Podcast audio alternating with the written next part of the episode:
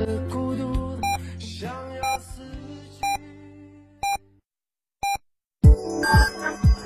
九九八提醒您，现在是北京时间十点整。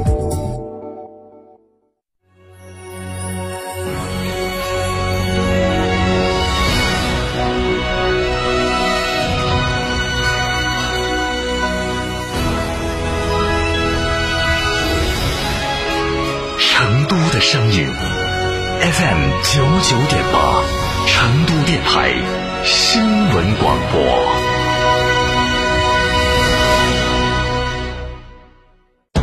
抗击新冠肺炎，我们在一起。如何居家防护新冠肺炎？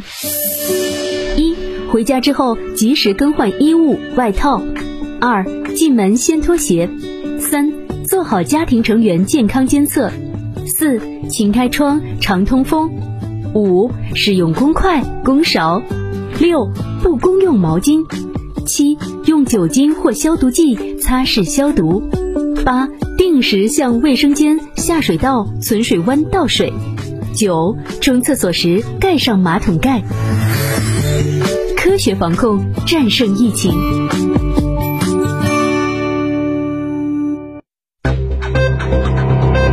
九九八快讯，各位听众，上午好，现在是北京时间的十点零一分，我是浩明，现在向您报告新闻。抗击新冠肺炎，我们在行动。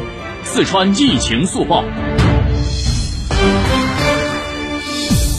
据成都市卫健委最新消息，截至到二月十二号的二十四点，成都市新增新冠肺炎确诊病例六例。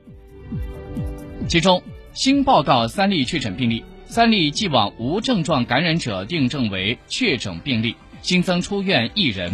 截止到二月十二号的二十四点，成都市累计报告确诊病人一百三十一人，累计出院四十二人，死亡一人，其余八十八人，其中危重十一人均在定点医院隔离治疗。一千三百六十五例密切接触者正在接受医学观察。天堂 FM 为您播报。好，我们再来关注一下四川省的最新疫情的数据。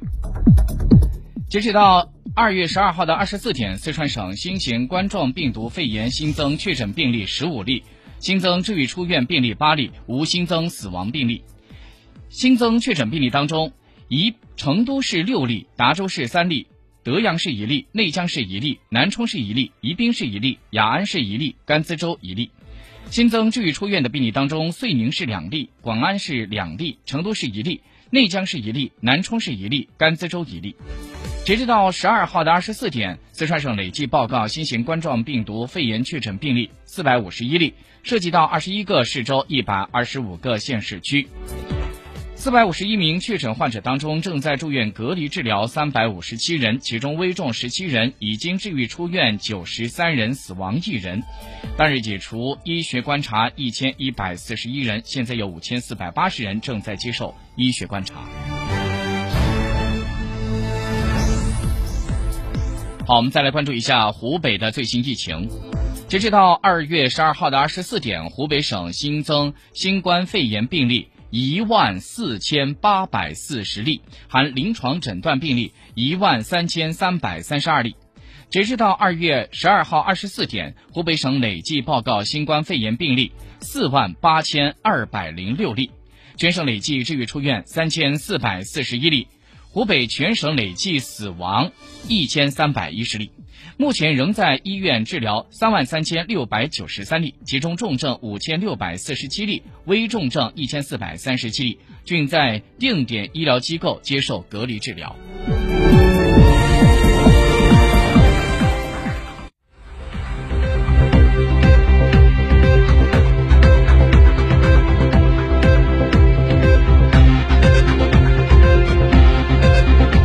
再来关注其他的消息。昨天下午，四川省人民政府新闻办采取网络发布会的形式，举行了四川省新冠肺炎疫情防控工作新闻发布会第三场。据了解，这是我省首次尝试以在线发布的形式通报疫情防控相关情况。目前多地发生了聚集性的疫情，如何避免？家庭可以采取什么样的防护措施呢？在发布会上，四川大学华西公共卫生学院的教授、成都预防医学会会长、四川省健康管理师协会副会长张建新回答了记者提问。在他看来，避免聚集性疫情最好的办法就是居家隔离。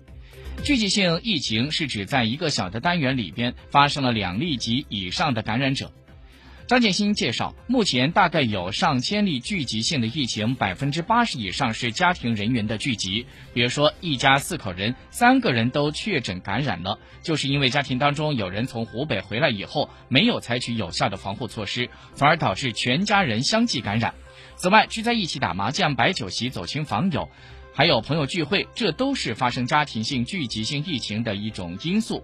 因此，为了避免聚集性疫情发生，最好的办法就是居家隔离。在昨天，记者从四川省教育考试院了解到，二零一九年下半年全国大学英语四六级考试含口语成绩将会在二月二十一号的上午十点钟发布，考生可以登录中国教育考试网、中国高等教育学生信息网进行成绩查询。四川省教育考试院提醒，如果考生的全国大学英语四六级考试口试成绩为低等，成绩报告单上将不报到其考试成绩。此外呢，受到疫情影响，本次考试成绩报告单制作和下发的工作将会有所延迟，具体领取的时间请以各考点的通知为准。沪深股市下跌。沪指两千九百一十四点七二点，跌十二点一八点，跌幅百分之零点四二。深圳一万零八千六百四十点一二点，跌七十四点二八点，跌幅百分之零点六八。各位听众，新闻报告完了，感谢您的收听。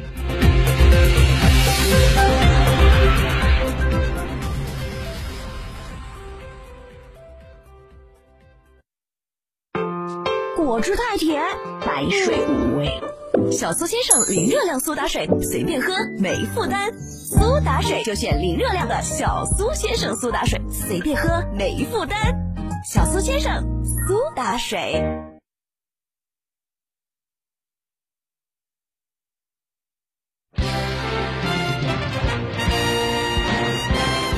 人勤春来早，新年新作为。成都面对面二月上线单位。市生态环境局、市教育局、市体育局、市城管委将分别做客节目演播室，直面市民垂询，听取民心民意。成都电台新闻广播 FM 九九点八，热线电话八四三三六七五七，成都面对面微信公众号同步开通市民测评功能，为职能部门进行满意度测评，敬请关注。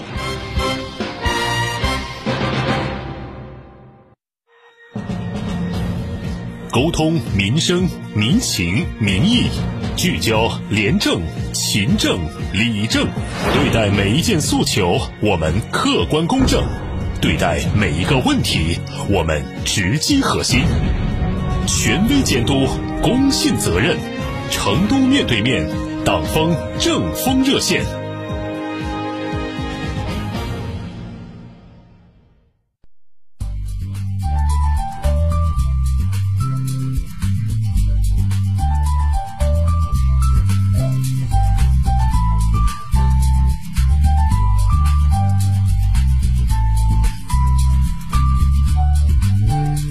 收音机前的广。